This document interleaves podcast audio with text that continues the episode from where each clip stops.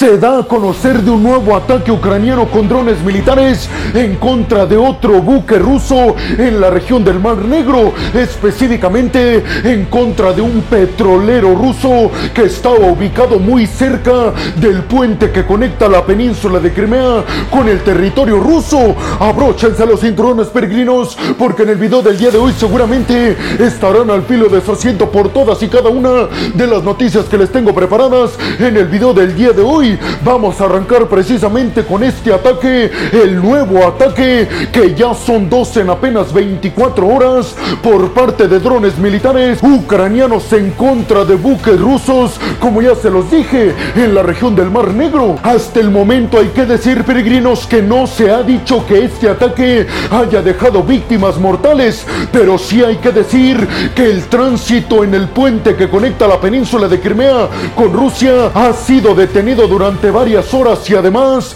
han sido cerradas las vías en ferry que conecta la península de Crimea con Rusia. Así lo confirmaron funcionarios prorrusos. Una fuente secreta que tiene la agencia de noticias Reuters dentro de la inteligencia ucraniana confirmó a la agencia de noticias que el dron militar naval ucraniano contenía casi medio kilogramo de explosivos, lo que ayudó a que este ataque se concretara de manera casi perfecta. Sin embargo, peregrinos, abróchense bien los cinturones porque lo más interesante viene a continuación y es que seguramente ustedes se estarán preguntando, peregrino, ¿realmente este buque petrolero que dañaron los ucranianos en contra de Rusia va a hacer que el ejército ruso merme sus capacidades militares y sus primeras líneas defensivas en el frente en el sur y en el este de Ucrania? Pues yo les respondería que sí, peregrinos, y es que escuchen bien esto, este petrolero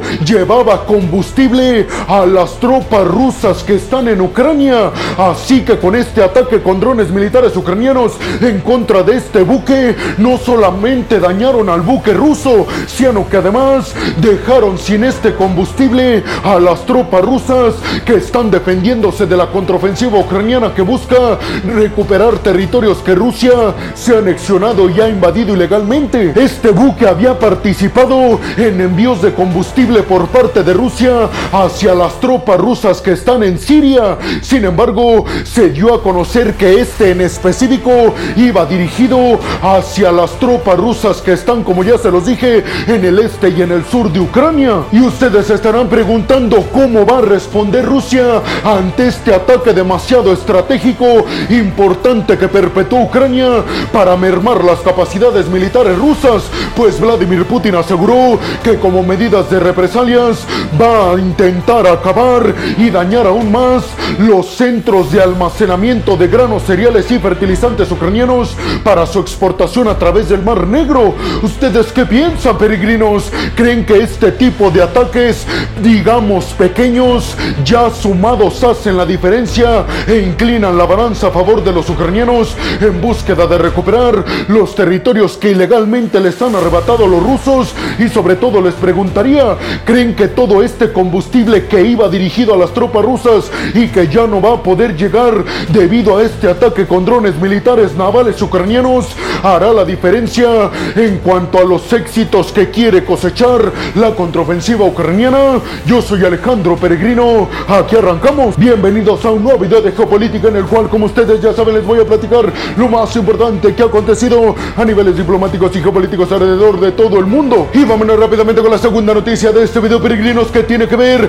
con declaraciones que ofreció Sergei Shoigu, el ministro de la Defensa de Rusia, sobre supuestos nuevos avances por parte del ejército ruso para hacerse del control de localidades en la región de Lugansk, esto en el este ucraniano. El ministro de la Defensa de Rusia, Sergei Shoigu, especificó en declaraciones ofrecidas oficiales desde el territorio ucraniano esto durante el contexto de la visita por parte de A las tropas rusas que están en el frente en Ucrania, pues desde ahí dio estas declaraciones asegurando que las tropas rusas habían tomado el control ilegal de localidades en Novoselivke, en la región de Lugansk, y de igual forma aseguró Shoigu, las tropas rusas han avanzado hacia la invasión completa de Kupiansk, una región cercana a Kharkov. Hay que decir, peregrinos, que estas localidades que asegura el ministro de la Defensa de Rusia ha invadido ya en estos momentos Rusia.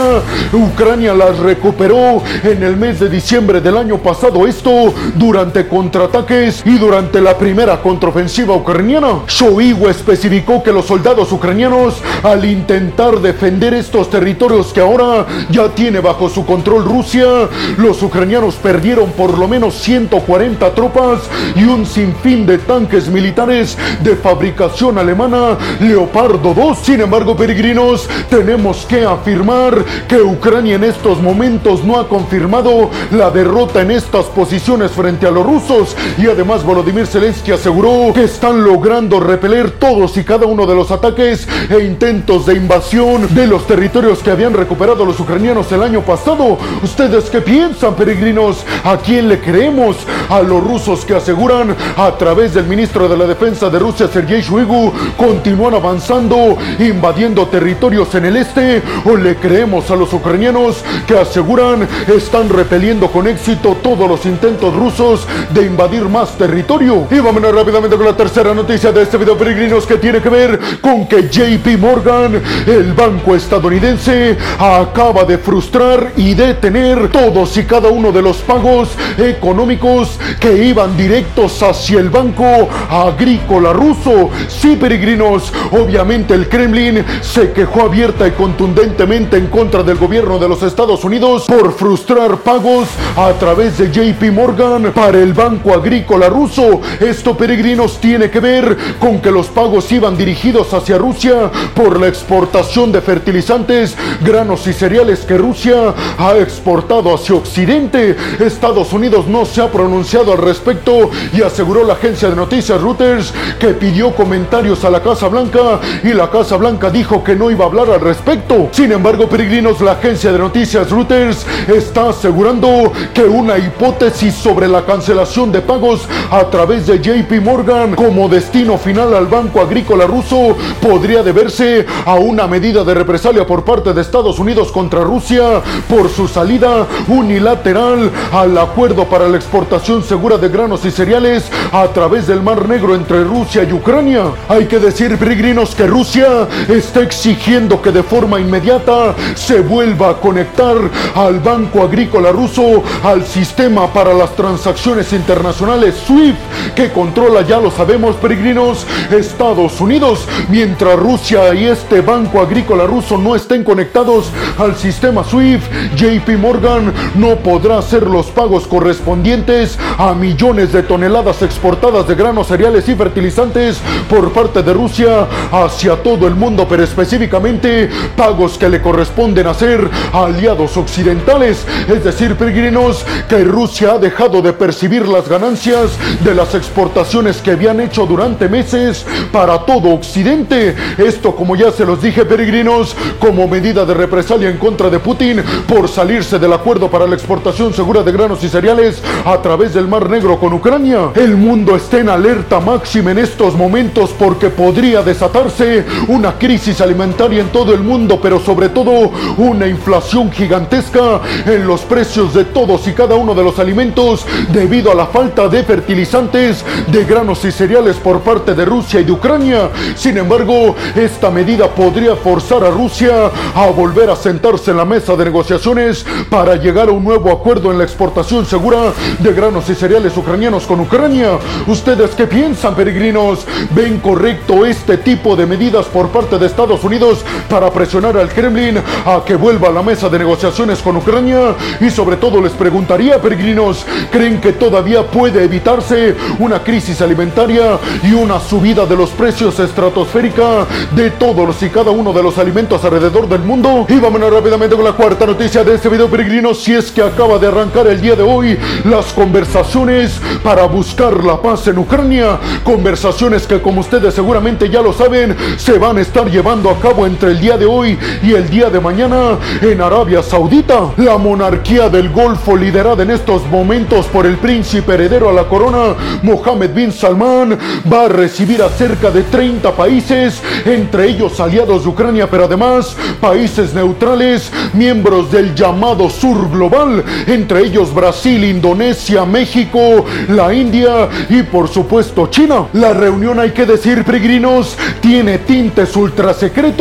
ya que hay muy poca información filtrada de lo que se ha dicho en este tipo de reuniones. No se ha dicho hasta estos momentos nada de la reunión en Arabia Saudita, como tampoco se dijo nada en la primera reunión de este tipo que se llevó a cabo en Copenhague. Sin embargo, tenemos que decir que al parecer la intención de Ucrania es organizar una cumbre a finales de octubre en donde pretende conseguir apoyo por parte del sur global y de países neutrales. ¿Apoyo para qué, peregrinos? Para el plan para la paz que pretende llevar a cabo Volodymyr Zelensky. Véanlo así, peregrinos. Ucrania quiere aprovechar estas conversaciones en Arabia Saudita para invitar a todos y cada uno de los países neutrales a que participen en esta cumbre a finales de octubre en Ucrania. Una cumbre que tendrá como objetivo buscar el apoyo total de países neutrales para el plan de paz de Volodymyr Zelensky. Hay que decir, peregrinos, que se ve demasiado complejo que Rusia y todos los países neutrales miembros del sur global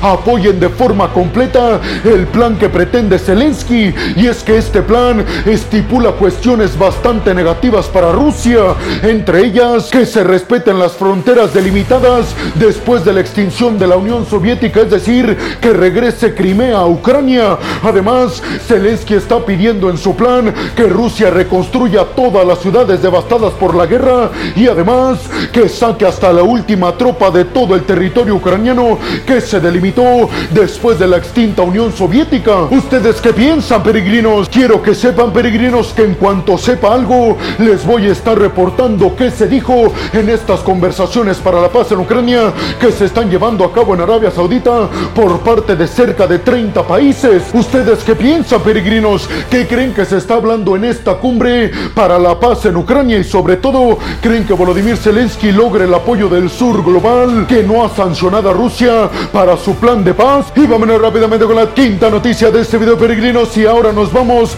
hasta Pakistán. Y es que el ex primer ministro pakistaní, Imran Khan, acaba de ser arrestado luego de que un tribunal pakistaní girara una orden de aprehensión en su contra. Esto por vender ilegalmente regalos estatales a privados. Esto obviamente, peregrinos, le acarraría problemas al ex primer ministro pakistaní, como por ejemplo que no pudiera participar en las próximas elecciones liderando a la oposición. Obviamente muchos en Pakistán argumentan que este tipo de medidas son autoritarias por parte del primer ministro actual en Pakistán que pretende quitarse a cualquier líder que le esté acechando su mandato en las próximas elecciones. Es decir, peregrinos, que muchos argumentan que en Pakistán hay persecución política en contra de aquellos que pudieran arrebatarle el liderato al primer ministro actual. ¿Ustedes qué piensan, peregrinos? ¿Creen que sean ciertos estos cargos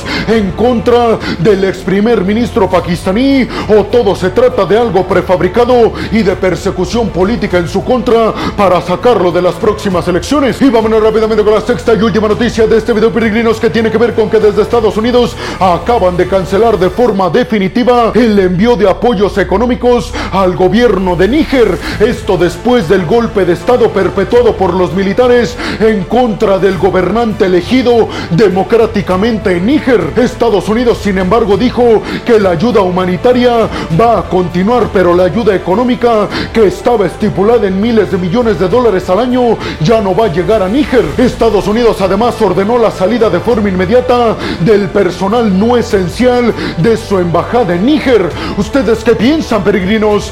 ¿Veremos un enfrentamiento entre Occidente y Rusia por el control de la influencia en el territorio nigerino? Y bueno, hemos llegado al final del video del día de hoy, peregrino. Les quiero agradecer muchísimo todo el apoyo que me dan. Sin ustedes, yo no podría dedicarme a lo que más me apasiona en el mundo. Así que muchas, pero muchas gracias, peregrinos. Sin más por el momento, nos vemos en el siguiente video de Geopolítica. Hasta la próxima.